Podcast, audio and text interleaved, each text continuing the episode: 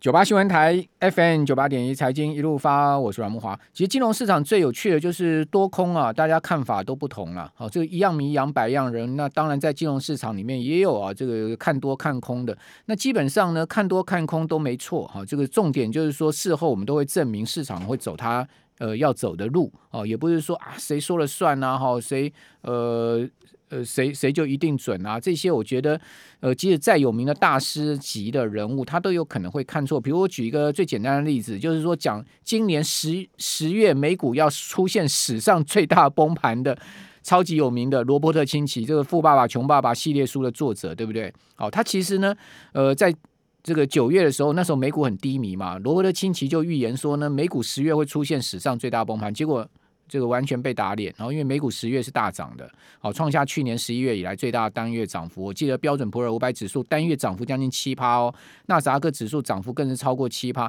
实际上，罗伯特清崎也不是第一次预言美股要崩盘，他在二零二二零零二年的时候啊，他在这个富爸爸大预言中，他就预言说二零一六年美股要崩盘哦、那他为什么在二零二零年就二零零二年二零零二两两千？两千零二年了，他就预估二零一六年美股要大崩盘，它的利润，它其实也是有利润的哈。包括他这一次啊预估十月美股大崩盘也是有利润的，他也不是说他没有这个依据的哈。他当时预估二零一六年要美股大崩盘的原因是说呢，那时候有个退休潮，因为那个呃战后婴儿潮哦，正好到二零一六年是一个大退休潮的来临哈，所以说他很多人啊为了退休啊要卖股票啊。啊，去这个拿退休金啊，好，所以呢势必崩盘了，结果也失准嘛。因为当年，呃，其实美股全年是涨了将近一成嘛，好，所以说罗伯逊已经是两次大共估了，他都是用史上最大崩盘这样的耸动字眼，哦，然后呢，但我们觉得不不以人废言，为什么呢？因为。罗伯特清崎他的《富爸爸穷爸爸》系列书里面当然蛮多论点哈，也值得很值得参考哈。那么现金流游戏啦，哦，还有他的理论呢，我个人是觉得也蛮值得参考。所以说呢，这个其实他预言错误啊，我也不觉得说他没有可取之处啊。其实我们也不不以人废言啦。好，这是大概呃是这样这样子的。我先前跟各位。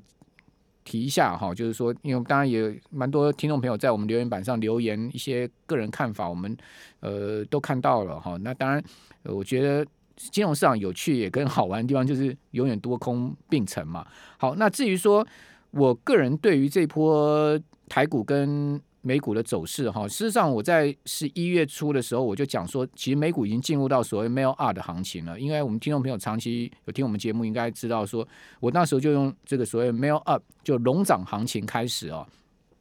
啊，这个我认为是这个多多头行情会持续下去，而且它是一个见回不回的龙涨行情，就是 melt up。哦，那我们知道有 melt up，当然有 melt down 了，哈，就是龙跌行情了。现在现在是一个龙涨，就是你怎么看它都不太会回档，然后就持续往上走。好，包括台股也现在目前也是这样状况。那这种行情呢，我认为它其实有它基本的道理在后面哈。比如我建议大家看几个东西啊，第一个你先去看现在目前的金价，哦，金价最近非常强势哦，已经整个十一月来金价已经涨了四趴多了。好，那这个是。比较少见哦，半个月这么大的行情，可是最更罕见的是呢，这个金价是跟美元齐涨哦。我们都知道美元黄金啊这两个一个完全敌对的这个所谓的呃金融的工具哈，它本来就是应该是一个跷跷板，但是这次完全不是跷跷板。也就是说，金价大大涨的同时呢，美元指数是创十六个月新高的。好，在呃今天美元指数是来到九十六点了哈，那单日在。美股的周二是上升百分之零点六，是单日升幅相当大，可是它也没把金价压到哪里去。现在目前金价经过昨天开高走低之后，那现在又又往上冲，哦，这个很不搭嘎的情况为什么会同时发生？好，另外呢，你也会发现哦，美国十年期国债殖率它也没有随着最近哇是 CPI、PCE 这些数字那么高涨哦，这个十年期国债殖率持续往上冲也没有，它是蛮一个区间行情的，上到一点六这个地方就往下掉啊，掉到差不多。一点五以下，它又往上升，它变成是一个蛮区间行情的。可是另外一方面，我们看到美国的 CPI 消费者物价指数创下三十一年的新高，好，来到六点二。另外 PCE 呢是来到了，呃，P C 最新的数字是来到四点六，哦，所以说呢也是创了三十年来的新高，哦，所以说在这样状况之下，大家去把这个三十年期国债殖利率啊，现在目前美国十年期国债殖率大概在一点六左右，三十年期国债殖率在两趴左右。你用这个呃 PCE 或 CPI，我们当然不要用 CPI 了哈，我们用 P C 去减哦，跟十年期国债殖利率减，它现在是负的二，对不对？就是说，呃，如果你用十年期国债殖利率去减这个 PCE 的话，变成负二，代表三十年期国债殖利率现在真实利率是负利率哦。那我我看过一篇 paper 啊，这个三十年期美国十年期国债殖率出现负利率的上一次是什么时候？是一九八零年哦，也就是说回推到四十年前了。哦，这个才出现过呃三十年期国债殖率出现负利率，哦，实际利率变成负的。哦，也就是说呢，现在买这个国债三十年期这种殖利率啊，你是赔惨了。对不对？所以说，长期基本上这个殖率一定要上升的，这个道理是在这个地方，因为负利率不不正常嘛。好、哦，除非除非呃物价下降，要不然就是殖率上升，一定是有这样的一个情况哈、哦，使得它会终究会又回到正利率啊、哦。那原则上，这个过去四十年来啊、哦，这个三十年期国债殖率。的这个情况，就是说三十年期国债殖率的正利率，它其实是越走越低的，它是呈现一个下降的一个情况，然后到呃今年又跌破了零轴哦，进入到所谓负利率。那在此前是一九八零年代。好，所以我现在的结论是什么呢？为什么会出现这样子的 melt up 台股啊、美股这样的疯涨行情？其实原因很简单，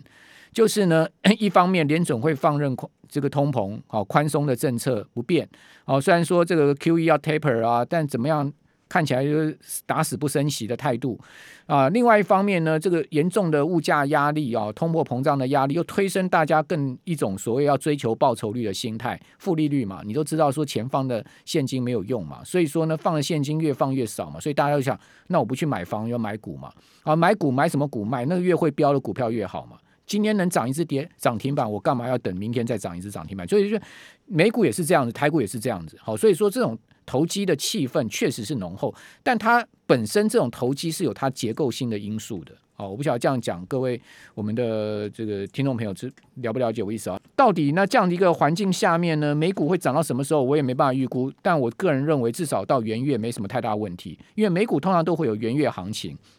好，那至于说呃台股呢？呃，我觉得第四季的涨势重心哈，大概我归类四大类股。好，第一大类股叫做逐梦概念股，